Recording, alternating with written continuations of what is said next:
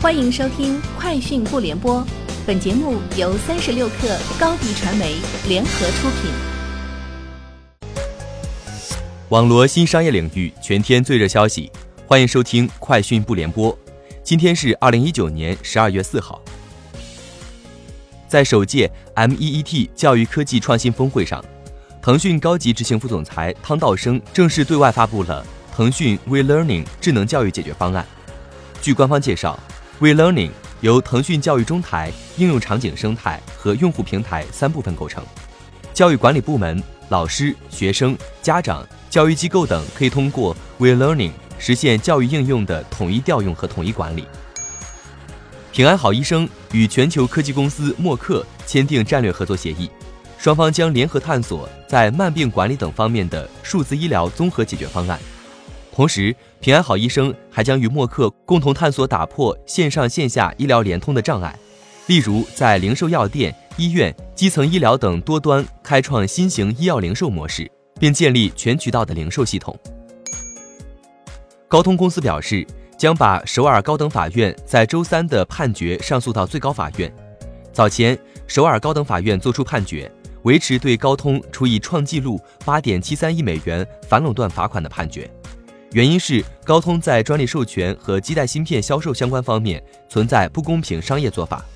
高通执行副总裁唐罗森伯格称：“我们不认同法院接受韩国公平贸易委员会部分命令的决定，将立即寻求将这些判决上诉到韩国最高法院。”新华社发文称，一些不法分子打着区块链旗号推广宣传虚拟货币、资金盘，将区块链技术等同于虚拟货币，甚至出现。防范代币发行融资风险政策已过时等言论，有的用挖矿等花样翻新的名目，披着区块链的马甲，开展非法金融活动。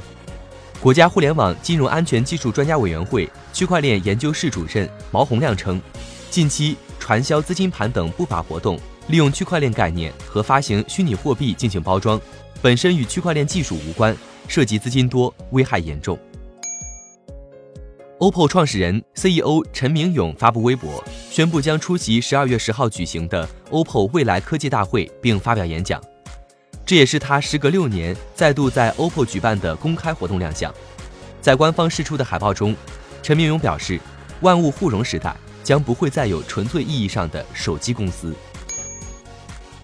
三十六氪获悉，近日爱奇艺推出信贷服务平台小牙贷。合作方为中信百信银行、新网银行等持牌金融机构。据爱奇艺方面介绍，小牙贷由持牌金融机构独立负责，并管理风控审核、资金提供、贷后管理及风险承担等信贷全流程服务。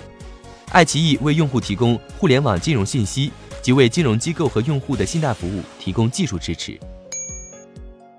十二月三号，据新京报报道。B 站以八亿元价格拍得《英雄联盟》全球总决赛中国地区三年独家直播版权，其他参与竞拍的企业还有快手、斗鱼、虎牙等国内一些直播平台。尽管官方尚未有公开声明，但 B 站内部人士已经向记者确认了这一则消息。在腾讯首届 MEET 教育科技创新峰会上，腾讯高级执行副总裁汤道生正式宣布发起智能教育光合计划。汤道生表示。光合计划旨在提升校园信息化能力，推动教育行业可持续创新发展。未来，光合计划将致力于推动百千万三大目标落地，助力一百个贫困县的教育扶贫，打造一千所标杆智慧院校，培养一万名校园 CIO。以上就是今天节目的全部内容，明天见。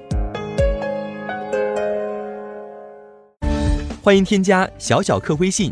Xs 三六 kr 加入克星学院，每周一封独家商业内参，终身学习社群，和大咖聊风口谈创业，和上万客友交流学习。高迪传媒，我们制造影响力。